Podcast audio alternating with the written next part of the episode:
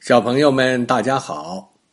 白爷爷今天要给大家讲的故事名字叫《小狗小猫上学校》。小狗小猫跟珍珍和奶奶住在一起，珍珍和奶奶可喜欢小狗小猫了。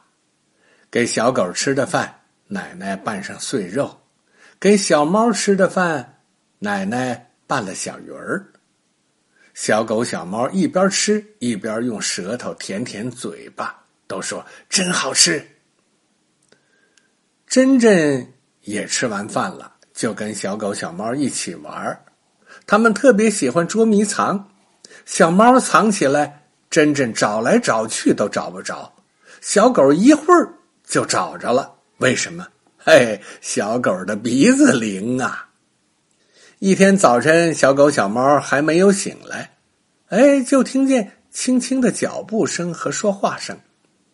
他们眯起眼睛一看，哦，珍珍已经起来了，穿了新的棉袄棉裤，戴着一顶小红帽，还围着一条雪白的围巾，真漂亮。他们想，珍珍一定是跟奶奶出门去上谁家。做客了一会儿啊，珍珍背起一个奇怪的口袋，自个儿走出门去。奶奶送他到门口就回来了。小猫小狗就不明白了，跑到奶奶跟前就问：“珍珍背了那个奇怪的口袋上哪儿去了？”奶奶笑呵呵的告诉他们：“珍珍现在是一年级小学生了。”他背的不是口袋，是书包。他上学校去了。嗯，学校，学校是什么地方啊？奶奶说：“学校啊，就是学习的地方，有老师教大家学习各种知识啊。”可是小狗小猫还是不明白。嗯，反正学校是个好地方吧。奶奶，真正天天都上学吗？啊，是啊，是啊，除了星期天呢。那谁跟我们一起玩啊？你们自己玩吧。不，不，小猫小狗一起叫唤起来。真正上学去，我们也要去。是啊，你们也该上学，可是，可是没有你们上的学校啊。小猫小狗。听了奶奶的话，心里很难过，奶奶也很难过，嘴里唠叨着：“要是有一所小猫小狗的学校，嗯，那该多好啊！”这天，小狗小猫呆呆的坐在火炉旁边，不高兴说话，也不高兴玩真正不在家，真没劲。哎，真正回来了。他的书包变成了个大胖子，鼓鼓的，里面装了好多书，还有本子，是老师发给他的。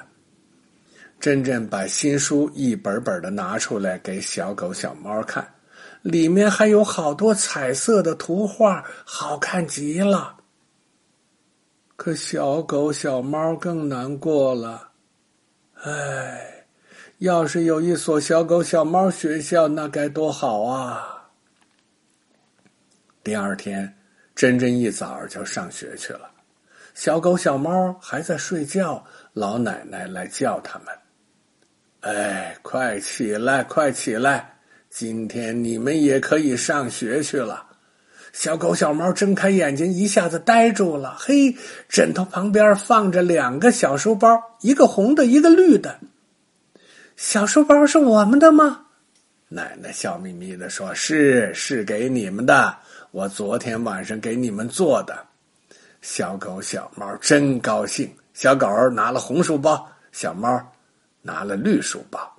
没错，红书包上绣着一只小狗，绿书包上绣着一只小猫。嘿，奶奶的针线活啊，是真好啊！可是哪儿有学校啊？小狗小猫又发起愁来。奶奶说：“我给你们画了一张地图，你们照着地图去找，找到一所小房子，门口挂着一块牌子，上面写着‘动物小学’，就到了。”小狗、小猫跟奶奶说了再见，就出门去了。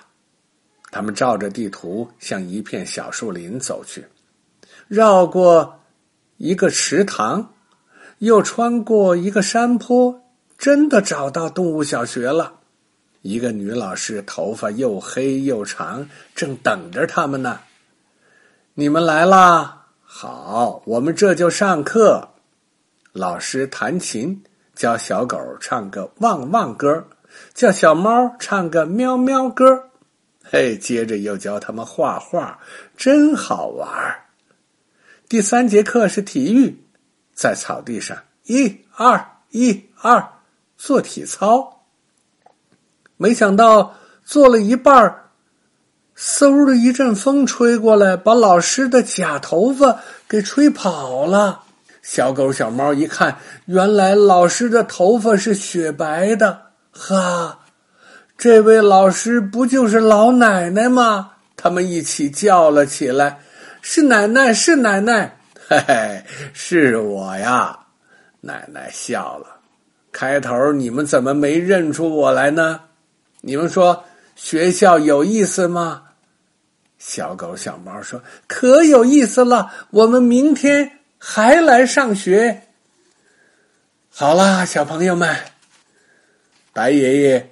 今天的故事，嘿，就到这里了。我们明天再会。